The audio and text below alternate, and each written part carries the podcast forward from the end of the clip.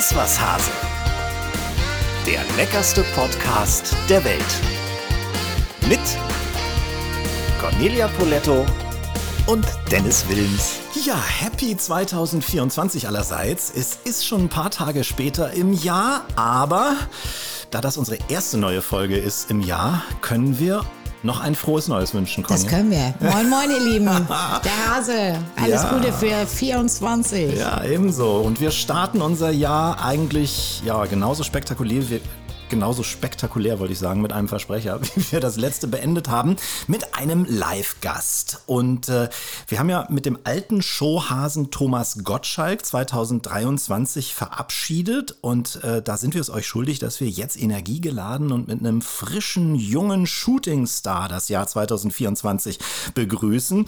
Und sie ist es, das kann man ohne Übertreibung sagen, ein echter Shootingstar aus Fachs. Conny, möchtest du sie vorstellen? Absolut. Ich freue mich riesig, dass unsere Kollegin, meine Kollegin Julia Komp heute bei uns ist. Ja, vielen, vielen Dank für eure Einladung. Ich freue mich auch hier zu sein. Herzlich willkommen, Julia. Schön, dass du uns besuchst. Ja, im schönen Hamburg. Ja, genau. Für die, die dich nicht kennen, 2016 warst du Deutschlands jüngste Sterneköchin, wurdest 2020 zur Köchin des Jahres gewählt, hast ein Fine Dining Restaurant, Sahina, und eine Bar, eine Metzebar, Julia, in Köln. Mittendrin? Ja, Ja, kann man so sagen. Ne? Wir wiederum sitzen in der Cucina von Conny.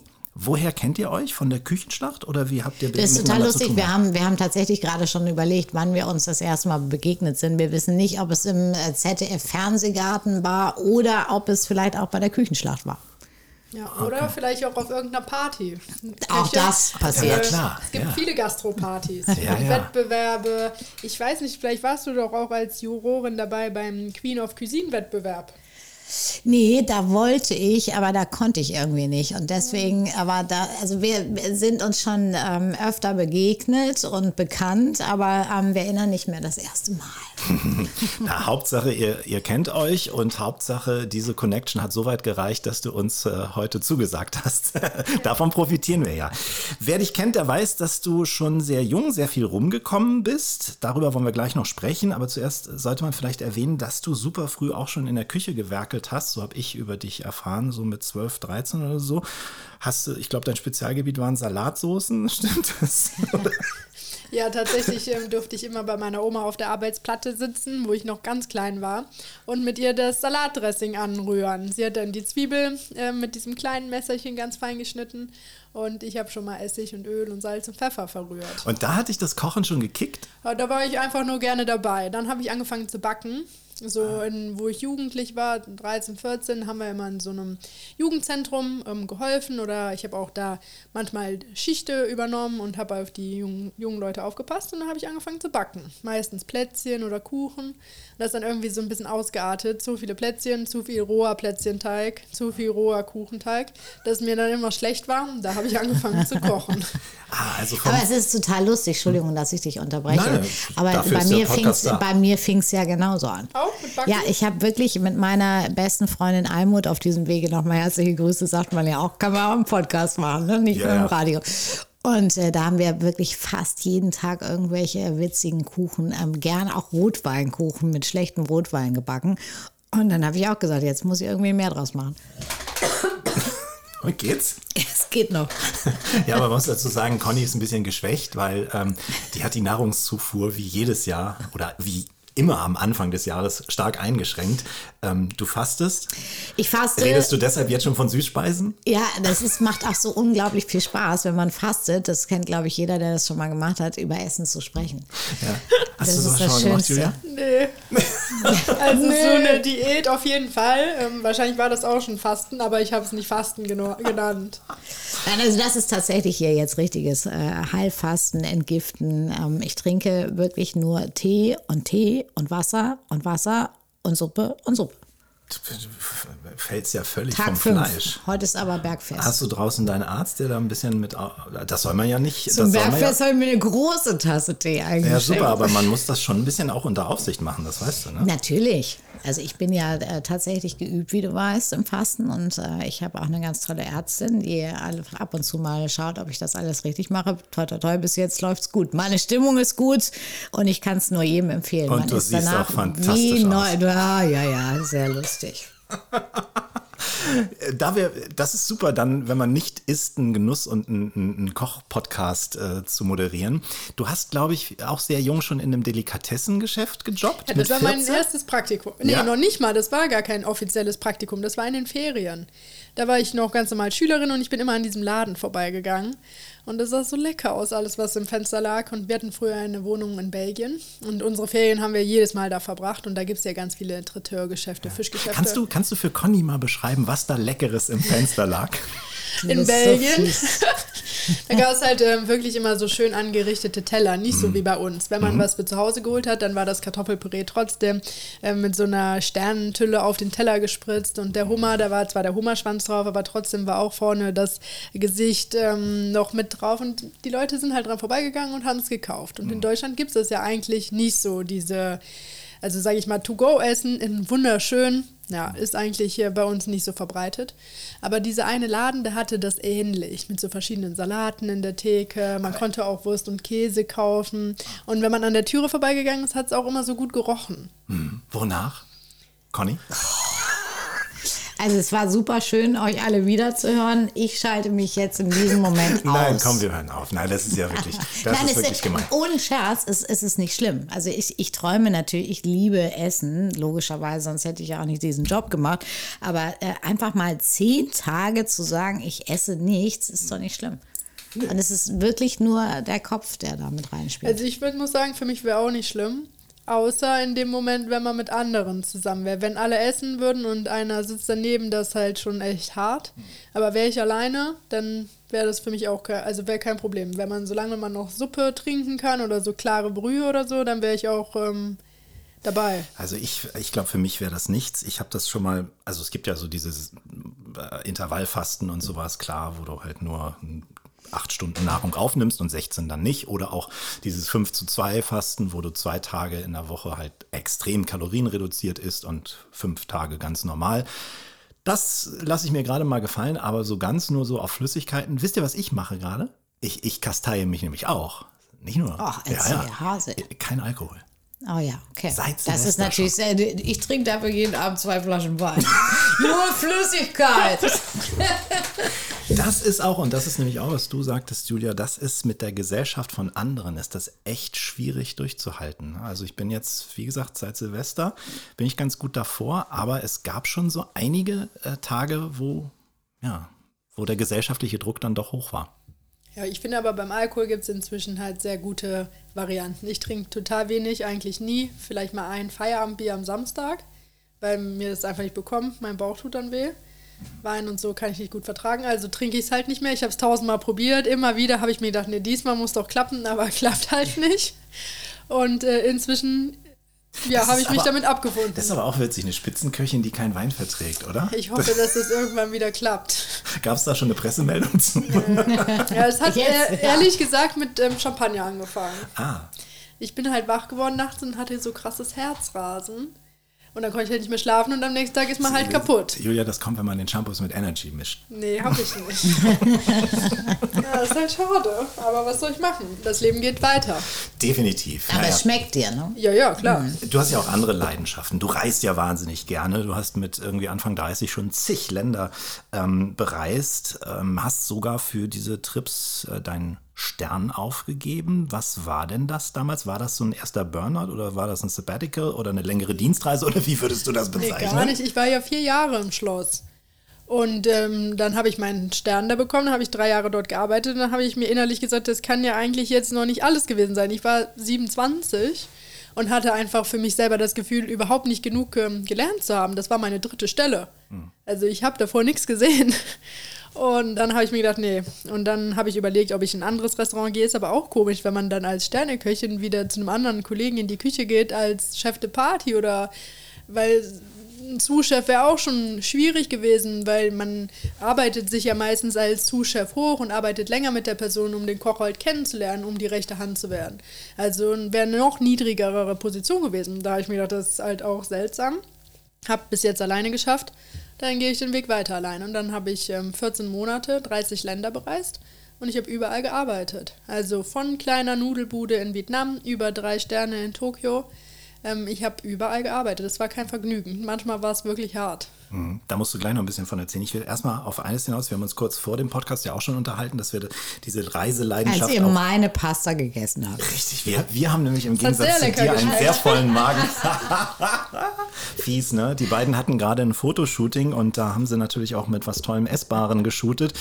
Und Julia und ich durften es essen. Frau Poletto sitzt vor ihrer Tasse Tee. Stimmt. Ja. Nein, worauf ich hinaus wollte, ist, ähm, wir haben uns kurz vorher auch unterhalten über diese Reisetätigkeiten, die ich auch schon sehr früh in meinem Leben intensiv hatte.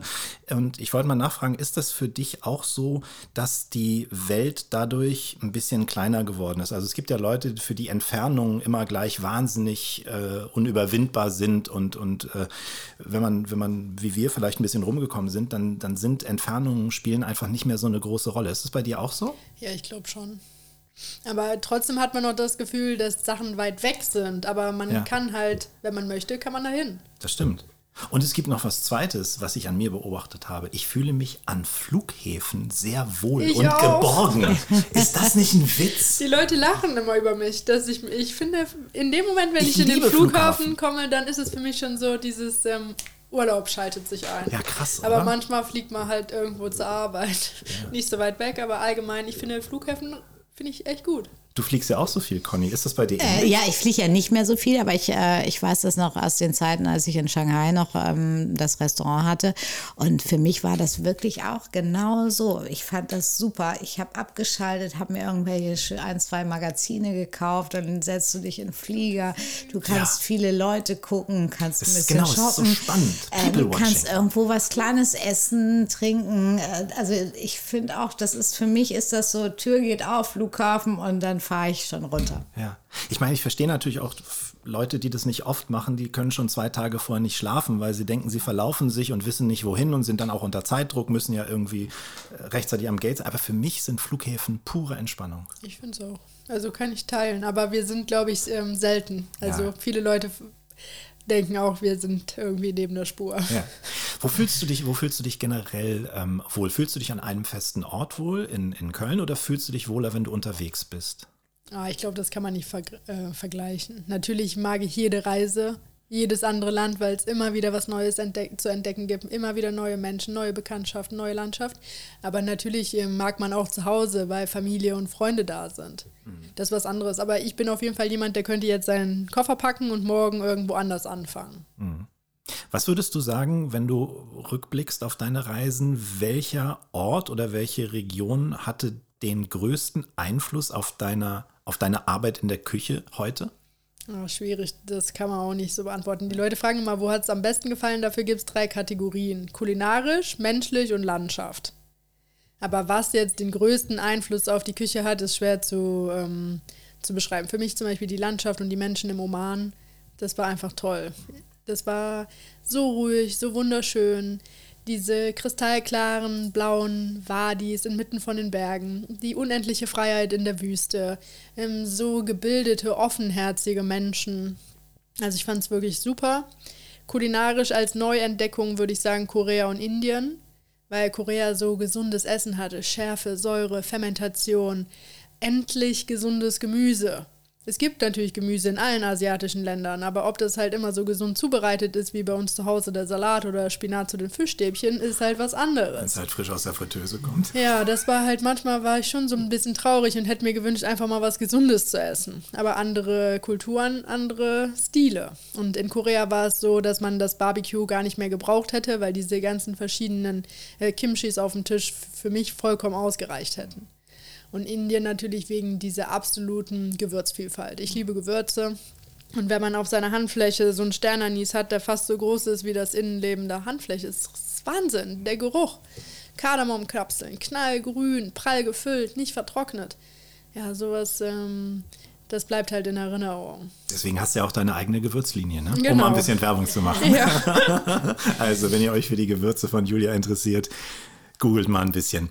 Äh, Du bist natürlich, Conny, in erster Linie von Italien beeinflusst, aber äh, sonst so andere Ecken, gefallen dir die auch? Du, Also klar, es, es ist das meine Liebe zu Italien, aber ich muss auch sagen, auch diese, diese vielen Jahre in Shanghai, ich liebe die asiatische Küche. Also das ist ja, italienisch kannst du jeden Tag essen und manchmal finde ich ja auch, dass es gewisse Parallelen gibt zwischen zum Beispiel der japanischen Küche und der italienischen. Also es ist immer das Produkt, was im Vordergrund ist, es ist immer pur, es ist immer ohne Schnickschnack und es hat trotzdem immer eine, eine Geschmacksexplosion, ohne dass ich zu viel mache.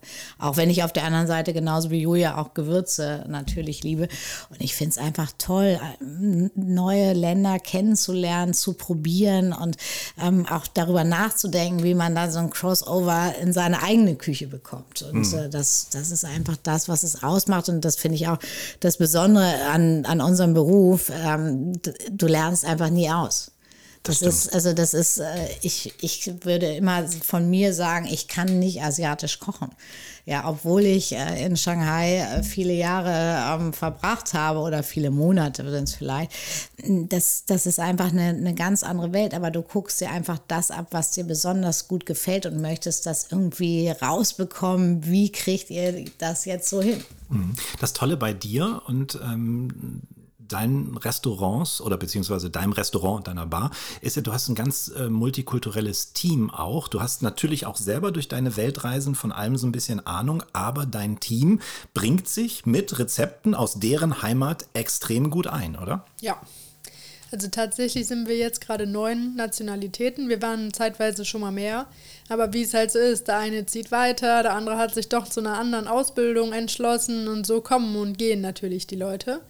Aber wenn man so aufzählt, was für Nationalitäten alle mal bei uns waren, ist schon verrückt. Auch so ähm, Nationalitäten, die jetzt nicht jeder auf dem Schirm hat. Zum Beispiel Georgien äh, ist jetzt nicht in, in jedem Betrieb dabei. Wir hatten einen Jungen aus Syrien, Georgien, wir hatten Marokko, wir haben Tunesien, äh, wir haben natürlich Türkei, Italien, wir haben Ungarn, wir haben Holland, wir haben Peru gehabt, äh, dann haben wir jetzt Malaysia. Und also schon, das ist schon nett, wenn man so viele verschiedene Kulturen auch hat und jeder so ein bisschen seinen Geschmack mit reinbringt. Und dementsprechend können die Leute, wenn sie dich und deine Küche kennenlernen wollen, bei dir im Restaurant eine Art kulinarische Weltreise machen. ne? Es Genau. gibt äh, Gänge aus allen möglichen Ecken der Welt und man kann das auch in Buchform machen. Hast auch ein Buch rausgebracht, Meine Weltreise in Rezepten. Wie, also welche Gäste kommen zu dir? Sind das wirklich Leute, die Neues erfahren wollen oder sind es äh, halt auch Globetrotter, die es genießen, äh, aus den verschiedenen Ecken, Ecken der Welt bei dir äh, verköstigt zu werden? Ich glaube, das ist schwer zu sagen. Es kommen Leute, die haben alle diese Länder bereist und die denken sich, oh ja, schön, konnten wir nochmal drüber reden, was wir alles schon so erlebt haben. Es gibt Leute, die haben noch kein einziges Land von diesem Menü ähm, bereist und sagen, oh, das ist schon mal interessant ähm, zu sehen, was es so für unterschiedliche, ähm, unterschiedliche Geschmäcker gibt. Es gibt Leute, die gehen jede Woche in ein Sterne-Restaurant und sagen, ja, hier esse ich asiatisch, da esse ich regional, da esse ich ähm, ähm, vielleicht produktbasiert. Und hier essen wir halt eine kleine Weltreise. Ist vielseitig. Ich glaube, bei uns kommen also im Vergleich auch zu den anderen Ländern, wo äh, in den anderen Restaurants, wo ich vorher gearbeitet habe, haben wir sehr viele junge Gäste, was mich natürlich besonders glücklich macht. Ähm, dass halt jüngere Leute, sag ich mal, schon viel Geld dafür ausgeben, so ein Erlebnis zu haben. Und ähm, viele von denen ähm, haben natürlich diese Länder auch bereist. Wenn man jetzt mal Vietnam und Thailand. Oder sie kommen von Indien, dort, weil Köln ist ja auch eine Multikulti-Ecke. Ja, das ne? stimmt. Tatsächlich auch hatten wir mal eine Vietnamesin und wir haben an äh, zum Apero oder zum Amis hatten wir Sommerrollen. Das war wirklich lustig. Oder Kimchi, auch Koreaner. Warum? Weil sie gesagt hat, Oh äh, ja, so schön, so schön. Ach so, okay. Na, andererseits, d- da hast du ja auch Kundschaft, die echt Ahnung dann hat, ne? Von Ja. der Art des Essens. Aber da, zum Beispiel hier, wenn man im koreanischen Restaurant ist, da ist es halt auch nicht so wie in Korea. Genauso wie beim Chinesen nicht so ist wie in echten China. China ist auch riesig, man kann das auch gar nicht vergleichen. Es gibt so viele verschiedene Regionen, so viel verschiedenes Essen. Wie soll hier ein Chinatown-Restaurant das halt alles umsetzen? Ja, da muss man schon in Läden wie eure kommen. Äh, du, weil du so weit gereist bist, die Erfahrung hat, hast. Und bei Conny ist natürlich klar, da schmeckt es auch so, als wenn die Nonna hinterm, hinterm Tresen steht. Ja, Das wenn ich also- irgendwann mal als Pasta Granny durchgehe, dann weiß ich auch Bescheid. Die, oh, das ist ein neuer Name, die Pasta Schön- Granny. schön, ne? Darf ich dich häufiger so nennen? ja, da kannst du noch zehn Jahre warten. Wir haben über dein Team gesprochen. Was ist denn die wichtigste Eigenschaft, die man haben muss, um sich für dein Team zu qualifizieren? Man ähm, braucht einfach Spaß, man braucht Ehrgeiz, man muss es lieben, was man tut. Und da muss man sagen, dass sich das in der letzten Zeit schon sehr verändert hat. Es gibt immer diese guten, also es gibt gute Leute. Wir haben echt ein riesiges Team. Wir sind in den zwei Restaurants über 20 Gäste ähm, zusammen. Also das ist ja 20 Mitarbeiter, das ist ja schon sehr viel. Aber trotzdem hat sich so die allgemeine Situation in Deutschland in allen Betrieben verändert. Ich, ich wollte überall dabei sein, egal ob ich viel mehr Stunden mache, ob ich viel mehr arbeiten muss. Heute halt, lieben die Leute schon ihre Freizeit. Aber allgemein muss man halt schon einen Willen haben, mitzumachen, mitzudenken, mit kreativ zu sein, so ein Teil des Teams zu sein. Und es wird immer schwieriger, solche Leute zu finden, die dazugehören wollen, die alles geben, um dabei zu sein. Aber ich glaube auch, dass du so eine Chefin bist, die einen mitziehen kann bei sowas, oder? Mit deiner Begeisterung und natürlich auch ein bisschen mit deinem Ehrgeiz. ne? Ich gebe mir die größte Mühe. Wenn du äh, in, in deinen Läden bist in Köln und, und so abends geht so die letzte Bestellung äh, raus, ähm, wann war es für dich ein guter Tag? Also was ist dein Maßstab? Äh, mal abgesehen davon, dass du die Gäste glücklich gemacht hast. Also allgemein war es ein guter Tag, wenn wir alles schnell und perfekt rausgebracht haben. Aber das kann man halt nie so steuern. Mal hat man Glück, am Anfang kommen die Gäste zusammen, dann schickt man zusammen, dann sagt einer, nee, der möchte jetzt eine längere Pause. Dann geht's rucki zucki, zweimal eine Zehnerrunde im Restaurant, zwischendurch ein paar Mal äh, von der Messebar Hauptgänge. Manchmal kommen aber alle Gäste unterschiedlich, man kann die Leute nicht warten lassen, dann macht man zwei und nochmal zwei, dann macht man vielleicht nächste Runde vier, dann sind die alle zeitlich versetzt, dann reißt das halt das Menü ähm, auseinander. Dann gibt es in der Messebon keinen schönen Bon, wo die Gäste einfach das gleiche essen, sondern jeder halt was unterschiedliches. Und in unterschiedlichen Sachen sind dann auch noch ein paar Allergien versteckt, wo man sich halt wirklich konzentrieren muss, alles ähm, richtig zu machen, damit da nichts schief läuft und man seine Gäste gefährdet. Also allgemein bin ich froh, wenn wir alles ähm, relativ zeitnah, also zeitig auch rausbekommen, weil die Gäste natürlich auch nicht warten sollen.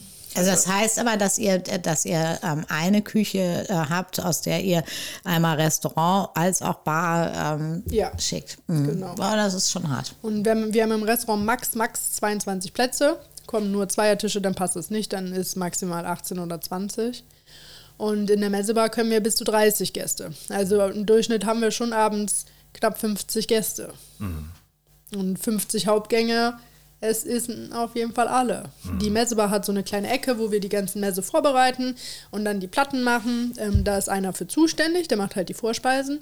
Aber Suppe und Hauptgang schicken wir vom normalen großen Pass mit. Und da muss man halt auch zwischendurch gucken. Äh, machen wir erstmal das, machen wir erstmal das. Aber es geht nicht anders. Wir müssen ja auch überleben. Die Produkte sind wahnsinnig teuer geworden. Also der Fisch, den ich kaufe, der hat mal jetzt, weiß ich nicht, Ende November 34 Euro gekostet, das Kilo. Und jetzt kostet es einfach 64, wo man sich denkt, boah, das kann man halt nicht mehr leisten. Ähm, natürlich auch Gemüse. Da kommt immer wieder irgendeine Krise, wo man sagt, ja, das ist jetzt so teuer, das kann man sich auch nicht mehr leisten. Sag mal, die Metro-Bestellung, wo wir Tomatenmark, Salz, Pfeffer äh, und Mehl und Zucker kaufen, ist innerhalb von zwei Jahren, seit wir angefangen, um 100% gestiegen. Also vorher war das immer so knapp 500 Euro. Bestelle ich noch eine Kiste Persil, damit ich keine ähm, Anfahrtskosten zahlen muss. Und jetzt muss man sich darüber keine Gedanken mehr machen. Hat man das gleiche bestellt, ist locker bei 1000 Euro. Das, das ist, also finde ich sowieso faszinierend. Also ich, wir hatten ja jetzt ja auch zwei Wochen geschlossen und dann gehst du natürlich auch selber mal einkaufen, was mir übrigens auch Spaß bringt. Aber äh, weißt du, wie schnell das ist, dass du irgendwie für zwei Leute irgendwas Kleines für abends einkaufst und 50 Euro Ja, ausgibst? ich weiß das, weil ich habe kein Restaurant. Ja, Das ist, also ich finde ich finde es wirklich äh, verrückt und ähm, ich weiß auch nicht, also das wird dieses Jahr ein ganz, ganz hartes Jahr, glaube ich, für die Gastro. Und da wird es auch noch ein großes Sterben geben, das schon angefangen hat. Wurde ja Auch schon bei der das, äh, Mehrwertsteuererhöhung auch absolut, angekündigt, klar. Absolut. Also das ist schon. Und vor allen Dingen muss man ja auch diesen, diesen Kreislauf sehen. Also wir, die Gastronomen, die teurer einkaufen, Personalkosten, die gerechterweise auch äh, sich erhöhen, ohne Frage. Aber natürlich auch die Gäste, die ja selber die Herausforderungen haben und die dann vielleicht auch mal sagen, du, vielleicht kommen wir heute Abend doch mal selber, äh, muss ja irgendwie nicht äh, zweimal die Woche essen gehen. Na, das ist schon ein Thema und das wird eben auch äh, viele Gäste beschäftigen. Wir waren bei der Frage, wann es für dich ein guter Tag war, Julia. Da hast du gerade gesagt, klar, wenn du alles überhaupt einigermaßen gewuppt bekommst und das alles on time und, und äh, die Gäste natürlich auch glücklich sind. Conny, woran erkennst du denn einen richtigen Scheißtag? Also ein Scheißtag fängt eigentlich schon damit an, dass zum Beispiel irgendwie eine Reservierung äh, nicht angekommen ist, Restaurant eigentlich ausgebucht und plötzlich stehen zwei Leute vor der Tür, die ähm, vor zwei Monaten reserviert haben. Dann musst du schon anfangen zu zaubern. Dann gibt es natürlich die Herausforderung, dass die Lieferanten irgendwie nicht pünktlich kommen oder ähm, ich heute kriegst du ja fast kaum noch Lieferungen am Samstag, aber dass du irgendwie weißt, du hast zum Beispiel eine, eine kleine Extra-Veranstaltung und äh, dann ist der Fisch nicht so, wie du ihn haben möchtest, dann musst du äh, wieder umdenken. Also äh, das, das ist so das, was schwierig ist. Und am schlimmsten finde ich eigentlich, wenn meine Leute schlechte Laune haben. Und da, da bin ich genau bei Julia. Also ich finde, das Schönste ist einfach, dass wir haben den schönsten Beruf der Welt, der unglaublich viel Spaß macht. Ja, der ist auch hart. Das sind auch ähm, oder können auch mal viele Stunden sein. Aber ich, ich kann mich einfach jeden Morgen wieder begeistern, wenn, wenn ich sehe, dass schöne Ware kommt, dass wir jetzt eine neue Karte, wir, wir machen jetzt wieder auf nach zwei Wochen Ferien und äh, du dir einfach schöne Dinge überlegt hast, anfängst zu probieren, ähm, die Ware dazu passt, dann, dann ist es doch eigentlich das Köchenherz schon schlägt ein bisschen schneller. Und so kreativ halt. Wenn ein Gericht einfach nicht mehr passt, dann mach mal einfach was anderes. Hm. Das ist halt schon ähm, ja, schon was Besonderes. Und man kann auf der ganzen Welt arbeiten. Egal in welche Küche man kommt, man kommt immer nach Hause. Es ist immer ein harter Tag und zum Schluss sitzen die Leute zusammen, trinken noch ihr Feierabendgetränk und ähm, sprechen alle die gleiche Sprache. Das stimmt. Ich will aber trotzdem auch nochmal an deine Triggerpunkte ran. Also ich habe dich in der Doku gesehen, da hast du dich tierisch drüber aufgeregt, wenn Leute natürlich nicht kommen. Und das ist auch nachvollziehbar. Ne? Wenn ich in einem Restaurant 22 Plätze habe und da ist eine Reservierung für acht Personen und dann sind die acht Personen einfach nicht da, dann ist es ein extrem schwerer wirtschaftlicher Schaden und da bist du dir auch nicht so schade, selber anzurufen und die zur Schnecke zu machen. Dann, oder? das sollte ich machen. Das war halt auch noch ganz am Anfang. Da hatten wir, glaube ich, ein halbes Jahr geöffnet. Ja, das war ein halbes Jahr. Acht Personen. Das ist übertrieben gesagt die Hälfte des Restaurants. Und dann sagt die auch noch, ja, äh, ja. Und dann haben wir halt ihr eine Rechnung geschickt und dann hat die angerufen und meinte, ja, so viel Geld hat die nicht. Also allgemein muss man halt, ähm, ich werde ist das Erste. Besser geworden? Ja, ja, das ist auf jeden Fall besser geworden, aber wir rufen auch jeden Tag alle Gäste nochmal vorher an. Das heißt, Echt? ein Mitarbeiter kommt eine Stunde früher, um Krass. alle Gäste anzurufen. Also ich werde, wir werden jetzt wirklich auch konsequent bei Reservierungen, auch Kreditkarte ähm, mit ähm, anfordern und dann gibt es auch eine No-Show-Gebühr. Mhm.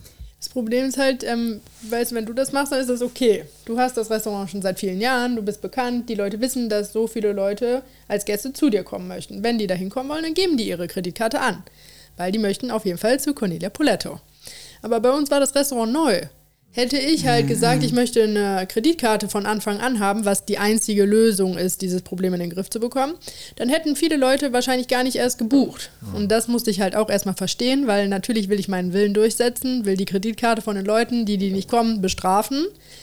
Aber wenn man dann halt wirklich darüber nachdenkt, wie viele Leute hätten erst gar nicht gebucht, wenn die ihre Kreditkarte hätten angeben müssen. Ja, okay. Und dieser Verlust ist dann viel, viel größer, viel größer. Mhm. als dieser Vierertisch am Freitagabend, mhm. der natürlich super wehtut. Mhm. Leute haben halt auch keine Vorstellung. An einem Freitagabend müssen, warten wir im Moment zwei, drei Monate auf einen Platz. So, dann haben wir 20 Gäste, ein Vierertisch. Ein Vierertisch, der nicht kommt. Auf unserer Warteliste standen nochmal 20 Leute, die gerne diesen Platz gehabt hätten. So, und dann kommt ja auch der echte Verlust. Der Hummer ist dafür, im Moment haben wir Hummer, der Hummer ist dafür vorgegart. Der Fisch, der liegt draußen, damit der nicht ähm, steinhart auf den Grill, äh, steinkalt oder eiskalt auf den Grill draufkommt. Ähm, sag mal, die Gemüsetürmchen sind gewebt, die Mante sind gerade gefaltet, die Schokokugeln sind gegossen, die Sphären sind überzogen. Diese Sachen kann ich wirklich morgen nicht mehr wieder benutzen. Ich kann ja nicht das Fleisch, was ich am Nachmittag rausgelegt habe, damit es schon mal temperiert, ähm, dann wieder kalt stellen und am nächsten Tag wieder rauslegen. Das geht halt wirklich nicht. Ja, natürlich, ich kann es noch zum Perso-Essen essen oder mir selber braten. Aber für Gäste, die diesen Menüpreis bezahlen, kann ich es nicht mehr benutzen. Das heißt, ich habe diese Ware wirklich verloren. Das heißt, ich glaube, das die meisten Leute, die meisten Leute Denken wissen nicht das darüber wirklich. nach. Nee, die wissen das einfach nicht. Nee, die und das allein nicht. deshalb, wir haben jetzt zwar so Aber bisschen, wenn wir jetzt mal dahin gehen, dass du ja zum Beispiel auch so viel auf der Welt unterwegs warst. Es ist ja, ich war jetzt gerade ein paar Tage Skifahren, als ich noch gegessen habe. Kleiner Scherz. Äh, aber in der Schweiz äh, ist zum Beispiel keine Reservierung, ob Sterne-Restaurant oder nicht Sterne-Restaurant, ohne Kreditkarte möglich. Und dann wird, werden auch sofort 50 oder 100 Franken ähm, in Rechnung gestellt oder abgebucht. Also manchmal muss man einfach vielleicht auch ein bisschen die Gäste erziehen und ähm, ihnen sagen, wisst ihr eigentlich, was das für ein ja, Verlust ich glaube, ist. es ist wirklich, es ist kein, also ich würde erstmal grundsätzlich nicht bösen Willen unterstellen, sondern es ist wirklich, die Leute machen sich keine Gedanken, dass da so viel Vorbereitung hintersteckt und das im Grunde genommen das dann verbranntes Material ist, was ihr nicht wieder einsetzen könnt, sondern die denken sich, naja, wieso, die kochen ja sowieso frisch, dann könnt ihr das halt auch morgen kochen oder so. Und deswegen will ich erstmal niemandem die Absicht unterstellen. Deswegen reden wir darüber, auch wenn wir jetzt ein bisschen vielleicht Bad Vibes hier äh, Ja, äh, bei das- diesem Gespräch haben. Aber es ist ja mal wichtig, dass die Leute das kapieren und äh, nicht einfach dann so kurzfristig absagen.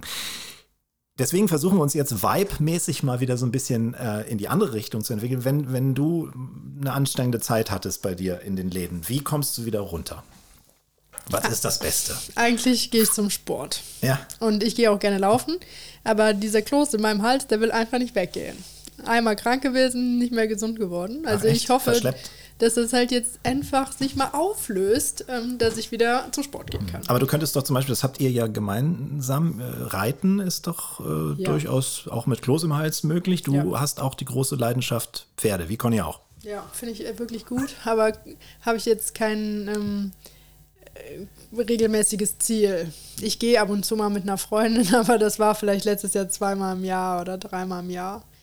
Muss man halt auch immer. Hast du eigentlich auch so regelmäßige Reitfreundinnen, Conny, mit denen du irgendwie unterwegs bist? Ich habe meine- äh, Tochter zur Reitfreundin gemacht, ja. Aber äh, du, bei mir ist es, also der Reitsport äh, wird ja auch oft unterschätzt. Der ist sehr zeitintensiv und der ist übrigens auch sehr, sehr anstrengend. Also auch wenn du gesundheitlich nicht so ganz fit bist, außer du juckelst jetzt irgendwie ein bisschen im Gelände rum. Aber Ja, wenn du es ein ich, ja. bisschen sportlicher machst, ist das echt ein wahnsinnig anstrengender Sport. Und äh, der macht auch echt fiesen Muskelkater. Ich vermisse es. Ich habe einfach nur ein bisschen Angst vor der Verpflichtung zu sagen, okay, jeden Sonntag gehe ich jetzt zu meiner Reitbeteiligung, weil ich weiß, dass ich es nicht leisten kann. Und dann bräuchte man eine Reitbeteiligung für einmal im Monat. Das ist ja auch schon wieder schwierig. ja, es ist dann nicht mehr so eine richtige Reitbeteiligung. Also muss man gucken, aber allgemein würde ich es gerne wieder in Angriff nehmen. War, warst du denn früher auch so ein richtiges Pferdemädchen? Ja, Wir hatten ganz viele in der Klasse bei uns Total. auch. Ja, Also ich bin fünfmal die Woche in den Stall gegangen. krass. Ich habe auch auf YouTube äh, ein Video geschaut, in dem du dich und äh, über, über Sternzeichen unterhältst. Glaubst du an sowas? Ja, schon. Also ich glaube, Ja? mein Sternzeichen passt tausendprozentig zu mir. Du bist Witter. Ja. Mhm. Ich bin stur und ich setze alles durch, was ich irgendwie will, mit meiner eigenen Kraft. Was bist du eigentlich, Conny? Ich bin Löwe. Ich bin Löwe, Löwe. Auch als Aszendent. Ihr habt da beide so Ahnung von. Echt? Ich, ich finde das. Beschäftigst du dich auch mit sowas? Nicht beschäftigen, aber ich finde es total spannend. Wenn man das Horoskop morgens liest, dann denkt man sich, oh cool, was kommt heute auf mich zu? Also ich, ich bin gar nicht so, also Horoskope weiß ich ja, die werden ja irgendwie einfach Hatte, so von hatte ich neulich mal. Ich war ja früher, ich habe beim, beim, beim Hörfunk volontiert. Und weißt du, was unsere ersten Jobs waren für die neuen Volontäre, Julia? Horoskope schreiben. Ausdenken, genau. Aber ich weiß nicht, wie das immer so gut passt. Wir haben sie möglichst allgemein geschrieben. Passt fast auf jeden. Passt auch fast. Aber trotzdem, also die, die äh, Astrologie und die Sternzeichen, das finde ich schon eine sehr, sehr spannende Geschichte. Und äh, ich sage jetzt mal, meine Charaktereigenschaften äh, passen schon auch sehr gut zu einem Löwen. Der wie ist? Ich bin auch ähm, halt Ein Löwe. Ne? Eine Also der. König, der König des Dschungels sozusagen. Die Königin ist Achso, natürlich, Entschuldigung. Die Du hast Königin, es ja doch verstanden. Es hört sich immer schön an, wenn du es selber sagst. Ähm, du bist, das habe ich auch gelernt, weil ich mich mit dir online beschäftigt habe, fleißig, diszipliniert und ehrgeizig. Ordne mal die drei Eigenschaften in der für, für dich absteigenden Wichtigkeit. Also was ist das Wichtigste von dem für dich? Ehrgeizig. Ja? Okay. Ehrgeizig. Dann, ähm, Fleißig und diszipliniert. dann fleißig und dann diszipliniert. Ah, okay. Und Ehrgeiz, ähm, ist, also es gibt ja immer so, es gibt ja gesunden Ehrgeiz und es gibt halt ähm, Ehrgeiz, wo man auch so ein bisschen übers Ziel hinaus schießt und Nee. auch äh, sich selber möglicherweise dadurch behindert. Hast du Nee. das schon mal festgestellt? Nee, ich würde sagen, dann ist gesunder Ehrgeiz. Also ich bin ganz pragmatisch. Wenn ich mir ein Restaurant wünsche, dann werde ich alles dafür machen, dass ich dieses, dieses Ziel irgendwann mal erreiche. Hm. Wenn ich dafür Geld brauche, dann muss ich gucken, wie ich viel Geld verdienen muss. Muss ich fünf Sprachen lernen, dann muss ich halt diese fünf Sprachen lernen. Weiß ich nicht. Also das sind einfache Wege. Für mich ist das so ohne Ziel kein Weg. Hm. Eines der Ziele ist Stern zurück und Das ist ja möglichst schon erledigt. Haben und, wir abgearbeitet. ja und möglichst noch einen zweiten dazu. Ja, das ist jetzt so auf der Wunschliste. Wie weit sind wir? läuft, würde ich sagen. Also ich, ähm, meine Oma hat mal mit mir ein Interview gemacht, das war damals bei Deutsche Welle. Und da hat sie gesagt, ähm, sie wünscht sich, dass ich mein Ziel mit zwei Sternen ähm, ähm, erreichen kann, weil sie weiß, dass ich ein sehr ehrgeiziger Mensch bin und was ich mir in den Kopf setze, dass ich das auch irgendwie hinbekomme. Und inzwischen wäre es vielleicht gar nicht mehr so wichtig für mich, weil allgemein zählt halt schon, dass man einen wirtschaftlichen Betrieb hat, dass man glücklich ist, dass man zufriedene Gäste hat, dass die Gäste regelmäßig wiederkommen. Wer weiß, ob das mit zwei Sternen immer noch so wäre. Lieber ein Stern und alle sind zufrieden und glücklich und man hat halt Möglichkeiten und man lebt noch. Aber irgendwie habe ich es schon im Hinterkopf für sie. Also ich drücke alle meine Daumen. Ähm, die Oma hast du ja schon ein paar Mal erwähnt, scheint eine wichtige Person in deinem Leben zu sein. Von der hast du wahrscheinlich auch so diese Reisebegeisterung, denn die hat ein Reisebüro. War das genau. richtig? Ja. Oma und Opa hatten ein Reisebüro Wie großartig. ähm, mit ähm, Busreisen. Also mein Opa hatte einen großen Reisebus. Das war ein toller Bus. So einer, wie auch die Backstreet Boys hatten. Oh, cool. Also ein richtig schöner Bus. Und ich durfte halt als Kind immer mitfahren. Und da habe ich schon gelernt, ähm, dass wenn man arbeitet, davon auch ähm, profitieren kann. Und habe dann im Bus immer Getränke verkauft. Und das waren halt überwiegend doch ältere Leute. Und die waren immer sehr großzügig mit dem ähm, Trinkgeld. Und umso mehr Getränke ich verkauft habe, umso mehr Trinkgeld ist natürlich auch für mich übergeblieben. Und wir waren immer in tollen Hotels und ähm, immer ähm, tolle Sachen auch gegessen und halt viel besichtigt. Also da hatte ich schon wirklich sehr großes Glück, dass ich Oma und Opa hatte. Ich finde Reisen eh toll, haben wir uns gerade ja auch schon vorher drüber unterhalten. Ich würde meine ganze Kohle in Reise stecken. Ich brauche kein großes Haus, ich brauche kein tolles Auto. Ähm, dir geht es wahrscheinlich ähnlich. Wo, wo, wo sind nochmal so Ziele, wo du sagst, das will ich unbedingt nochmal sehen? Also ich möchte auf jeden Fall zum Taj Mahal. Ich möchte zu den Ausgrabungen von Petra, also die schönen Gemälde in den Wänden in Jordanien.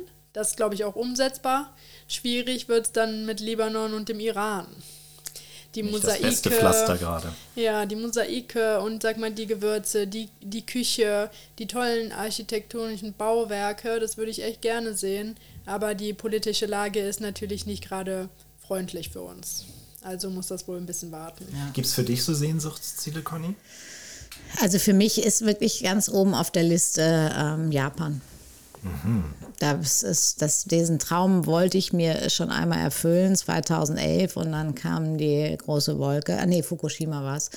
Und, äh, und dann hat das nicht geklappt. Das fiel dann auch zusammen mit Eröffnung meines Restaurants. Aber Japan wäre tatsächlich noch so ein Traum. Und ähm, ich habe dieses Jahr zum Weihnachten eine Reise nach Thailand geschenkt bekommen. Da freue ich mich auch schon sehr. Oh, drauf. ja. Toll. Die Ecke, muss ich auch sagen, habe ich auch gar nicht, Ja. nicht so auf, auf der Pfanne bei mir gehabt. Aber Also ich freue mich riesig auf den Wusel in Bangkok und freue mich dann aber auch wieder ein bisschen runterzufahren und Richtung Phuket zu gehen. ja. Bist du da immer mit diesem kulinarischen Radar unterwegs oder kannst du das auch mal komplett ausblenden? Nee, kannst du nicht Nee, ne? ausblenden. Nein, nein, nein. Das Ich hätte ist, mich jetzt echt gewundert. Nein, also das, das, das geht einfach gar nicht. Ich, freu- ich freue mich so sehr darauf, irgendwie vom einfachsten Streetfood bis äh, zum Sterne-Restaurant ähm, mich da durchzufuttern. Und äh, nee, großartig. Allgemein, wenn du in den Urlaub gehst, dann checkst du schon vorher, welche Restaurants und was es da Total, ja gibt. klar, ja klar. Ja. Machst du das auch? Ja, ja, klar. Aber Yunus, also mein Partner, der sagt dann immer, ja, lass doch mal auf dich zugucken kommen und du weißt ja noch nicht, was es gibt und wir können ja mal gucken, du machst daraus immer so eine riesige Aktion, wir können uns doch einfach mal treiben lassen. Nee, so, nee, da muss man vorher schon ähm, alles checken, damit man auch nicht enttäuscht wird, weil manchmal hat man dann so ein wunderschönes Restaurant, dann geht man rein und dann denkt man sich so, oh nee, das war nix. Ist der so ein bisschen dein Gegenpol, der Ja, Jonas? der ist ruhig. In allem, ne? Ja, der ist ruhig, der kümmert sich um allen Papierkram. Aber ist doch toll. Ja. Ist doch super, wenn man so jemanden hat. Zwei solche Speedy Gonzales äh, Wird schwierig werden. wird ja. wahrscheinlich schwierig, oder? Wie ist das bei dir und Rüdiger eigentlich? Der ist doch eigentlich, aber ähnlich wie du, oder? Der hat schon, der ist ja auch Löwe, ne? deswegen gibt es da schon einige Parallelen, aber ähm, der ist auch ein ganz, ganz großer Unterstützer und sieht auch immer, weil ich bin ja auch so verrückt, ich habe auch sehr viele Ideen, die ich auch ähm, möglichst schnell umsetzen möchte. Also mein Küchenchef hat vorhin zu mir gesagt, das ist wieder so ein typischer Poletto, dass ich mal eben kurz in zwei Wochen äh, meine komplette Küche neu gestaltet habe und den Herd rausgerissen und neuen rein und jetzt sind alle im Stress mit Vorbereitungen und ähm, ich bin, ich liebe das einfach. Ich brauche auch neue, immer wieder neue Ziele. Ich die ich auch erreichen möchte und das, das macht mich glücklich. Und äh, da ist Rüdiger, sieht dann manchmal, dass ich auch so kleine, kleine Defizite habe und dann unterstützt er mich da sehr schön. Und das ist natürlich toll, so jemanden an seiner Seite zu haben. Musste ich Jonas manchmal bremsen? Mhm. Und wenn, wenn ja, hat er damit Erfolg? Ja, ja, zum Beispiel sagen wir mal Gourmetfeste. Gourmetfeste ist ja eigentlich, also ich mag es total gerne, irgendwo hinzugehen, zu kochen. Aber man muss halt auch irgendwie so ein bisschen die Rela Relation sehen. Sag mal, 400 Portionen, wer macht das? Mach ich und das Team. Oder das Team und ich, nach der Arbeit, während der Arbeit. So, dann dahin fahren, Auto leihen, das ganze Zeugs mit hinnehmen. So, und zum Schluss sind wir alle kaputt und kommen dienstags wieder zur Arbeit. Und die Leute, sag ich mal, muss man ja auch bezahlen dafür, dass die dann am Sonntag oder am Montag an ihrem freien Tag nochmal gearbeitet haben. Früher sind die einfach so mitgefahren. Also ich bin immer überall so mitgefahren. Mein Chef hat mich nie irgendwo bezahlt. Aber jetzt muss man vor. das machen. Mhm, ja. Es ist halt jetzt, frage ich, wer möchte mit? Ja, also musst du und du mit. So, und dann ist es halt schon ähm, schwierig. Dann sagt Jonas, das ist so viel Stress. Das ist ein absolutes Minusgeschäft. Das, das geht halt nicht. Der versucht halt mich und diese Energie, die man dafür opfert, das muss man halt irgendwie sparen, damit man sich halt auch aufs Wesentliche konzentriert. Wäre ich ohne ihn, dann hätte ich alles mitgemacht und wäre natürlich viel schneller, viel kaputter. Und da versucht er schon immer zu sagen, so, nee, das, das machen wir jetzt einfach mal nicht. Das ist einfach zu wenig, was dabei rauskommt. Und er passt halt auch auf, dass das alles läuft, die Lieferanten und so, er hilft schon dann. Und sag mal, diese ganze Buchhaltung, das ist natürlich schon sehr, sehr viel, was man da zu arbeiten hat. Ja. Und, und er ist dann abends noch in der Messe beim Service. Ist einfach ein gutes Korrektiv. Wo lernt man denn als äh, Profi-Köchin so ein Korrektiv kennen? Ähm, wir haben äh, damals im, im Lokschuppen, haben wir eine Straße auseinander gewohnt. Also 100 Hausnummern auseinander. Und da haben wir uns halt, In der Nachbarschaft. ja, Ja, guck mal. So, so, so das, ist, das ist doch ganz romantisch. Ja, und dann haben wir uns halt da am Fenster getroffen, beim To-Go-Essen verteilen. Echt? Das ist so Das ist aber niedlich. Vier Jahre jetzt. Ne? Ja, Corona hat vor vier Jahren angefangen. Ja.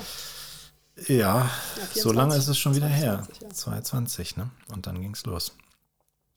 Julia, das war spannend mit dir. Großartig. Danke, dass das geklappt hat. Sehr gerne. Warum warst du eigentlich hier in Hamburg? Oh, da weiß ich nicht, ob ich das schon verraten Ach so.